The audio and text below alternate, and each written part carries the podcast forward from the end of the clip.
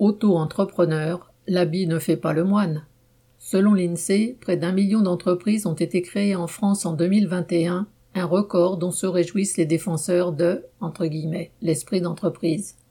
Mais en décortiquant les chiffres, on constate que deux créations d'entreprises sur trois l'ont été sous le régime d'auto-entrepreneur. Rentrent dans cette catégorie aussi bien d'anciens salariés qui ne retrouvent un emploi que sous cette forme, les livreurs à domicile et autres emplois entre guillemets ubérisés, des jeunes qui espèrent gagner leur vie en se lançant dans un créneau qui leur semble prometteur, et bien d'autres entre guillemets petits boulots. En outre, si quelques avantages sont prévus en début de contrat, notamment sur les cotisations sociales, il existe un plafond de ressources à ne pas dépasser pour avoir accès à certaines aides, le tout étant insuffisant pour vivre. De plus, le droit au chômage est très restrictif et les droits à la retraite soumis au chiffre d'affaires.